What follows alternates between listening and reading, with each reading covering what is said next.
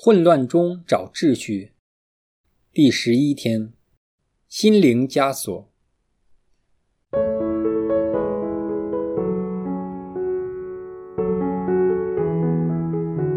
在昨天的反思中，我们探讨过一些隐而不见的情感包袱对我们的严重影响。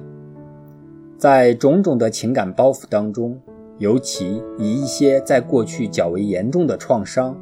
对我们的影响最为深远。例如，当我们被一些我们信任的朋友甚至亲人出卖时，愤怒、恐惧、不安全、被遗弃等等的情感涌现。这些负面情感随着这个创伤的记忆牢牢地印在脑海里。我们可能会因此而不信任别人。将自己收藏起来，自我孤立，对其他人，甚至对一切外在的事物失去信心及希望。为了保护自己免受伤害，我们可能会跟自己说：“这世界再没有人是我可以信任的，我只能信自己。一定是我自己的问题，所以其他人会这样对我。”这些魔鬼在我们心中种下的谎言，可以成为我们思想模式的基础。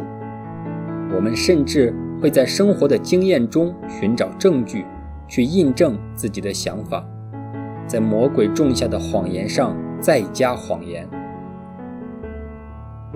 我们甚至乎会建构一个思想模式系统，去维护这些谎言，以防止自己及其他人。攻破我们这些自我保护机制的堡垒，魔鬼就是借着我们面对创伤时所做出的这些反应，趁虚而入，控制我们，使我们受制于他的缩摆及操控，更令我们在生活中的其他细节及与他人相处时，也受制着他的牵制和捆绑。面对着这些创伤。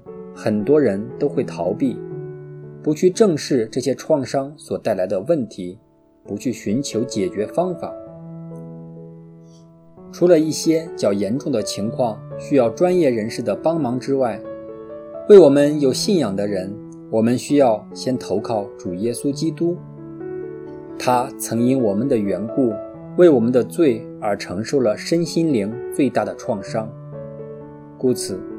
他知道我们所经历的一切，他既愿意以他的圣死与复活，战胜罪恶及死亡，为我们赚取永生的福乐，带来新生命。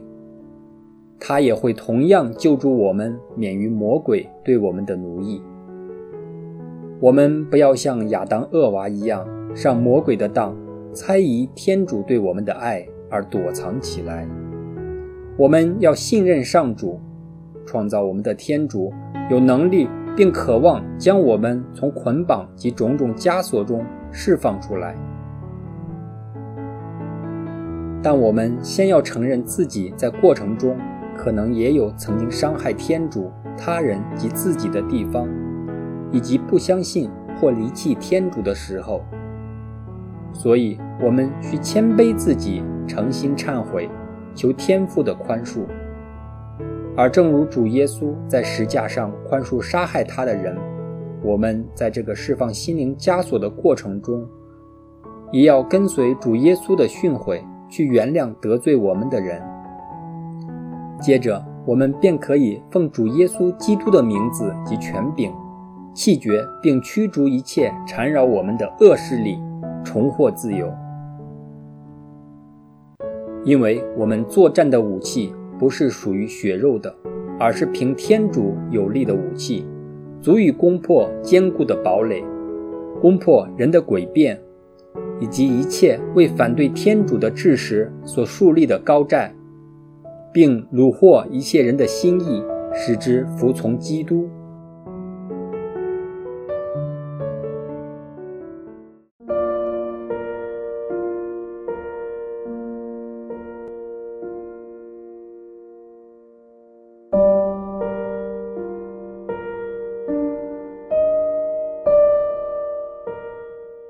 你有没有受着以往一些创伤的经验困扰呢？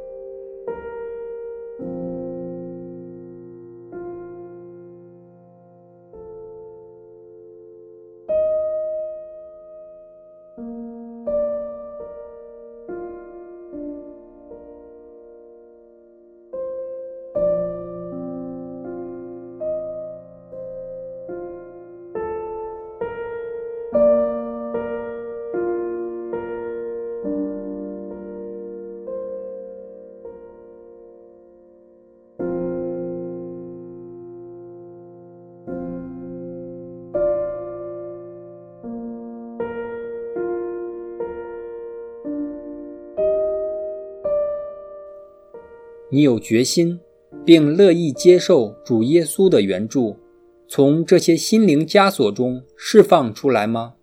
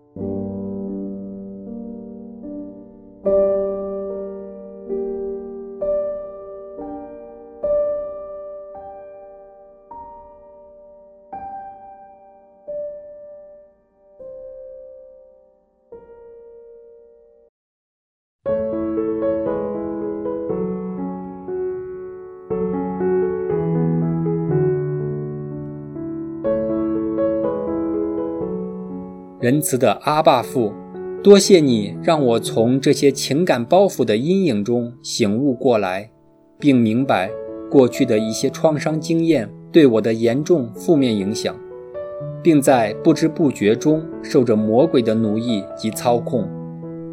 我决心投奔你，并依赖你去帮助我从这些心灵枷锁中释放出来。求你坚定我的意志。赐我一颗谦卑及宽恕的心，并对你有完全的信任，深信在你内我会重获自由及新生命。以上祈祷是奉主耶稣基督的圣名而求，阿门。